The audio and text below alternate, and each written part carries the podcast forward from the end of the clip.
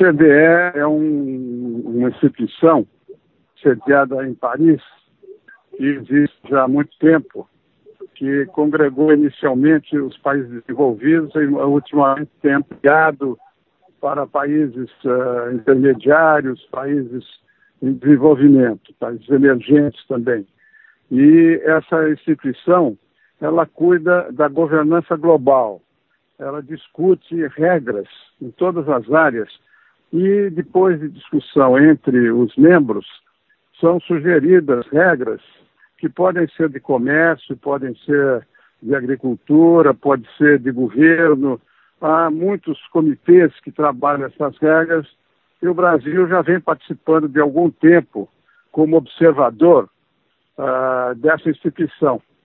Então, o, Brasil está acompanhando de perto, desde a década dos 90, quando o primeiro comitê, uh, o Comitê do Aço, passou a ser integrado pelo Brasil, que o Brasil vem se aproximando dessa organização e agora pediu formalmente a sua entrada.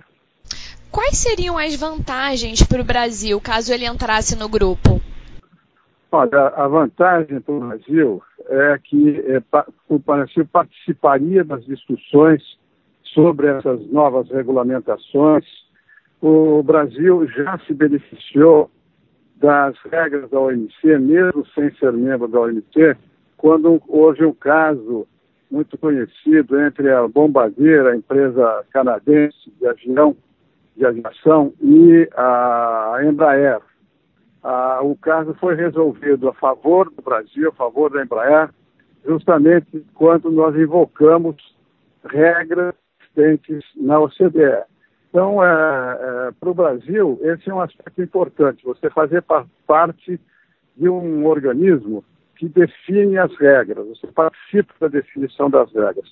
Segundo, na minha visão, tem um outro aspecto, quer dizer, o Brasil, nos últimos 20 anos ou mais, deixou de ser um país cumpridor das regras internacionais. A gente se juntou a muitos organismos e a gente não cumpre essas regras. Nós estamos sendo penalizados agora na OMC justamente por descumprimento de regras de antidumping, de subsídios em duas indústrias importantes, a indústria automotriz e a indústria da informática. Então, a, a, você se juntando à OMC, você cria condições internas para que o Brasil se obrigue efetivamente a cumprir essas regras internacionais. Eu acho que é um ponto importante porque nos últimos anos o Brasil levou muito pouco a sério uh, o cumprimento efetivo dessas regras. A, a, entrada na OCDE é um selo de qualidade, dá credibilidade ao país.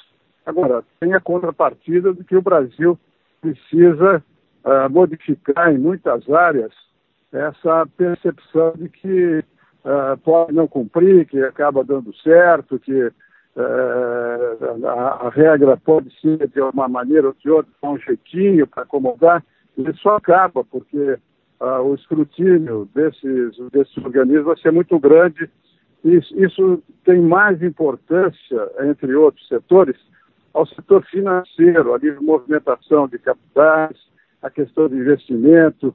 Eu, pessoalmente, acho que é um aspecto positivo não há nenhuma interferência em soberania e nada. O Brasil tem que entrar porque necessita ter credibilidade, necessita recuperar depois de tudo que aconteceu em termos de corrupção, em termos de, de descumprimento de regras, precisa ter uma participação forte nessa, nessa organização. E como eu já disse, o Brasil participa de quase todos os grupos como membro observador. Passaria a integrar esses grupos de forma permanente com direito a voto e, e, tudo. Em troca do apoio dos Estados Unidos, o Brasil aceitou abrir mão né, do título de país em desenvolvimento. O que isso quer dizer na prática? E, na sua opinião, é, trocar essas condições especiais pelo apoio norte-americano vale a pena?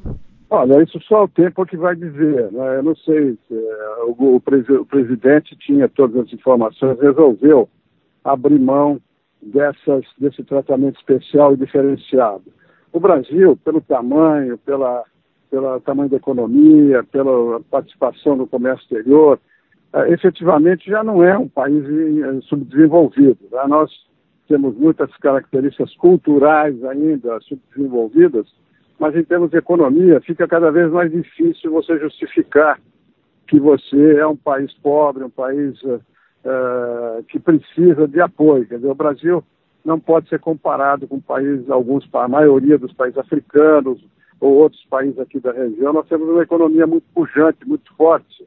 Então, o Brasil, no, no caso da União Europeia, por exemplo, o Brasil já havia sido graduado.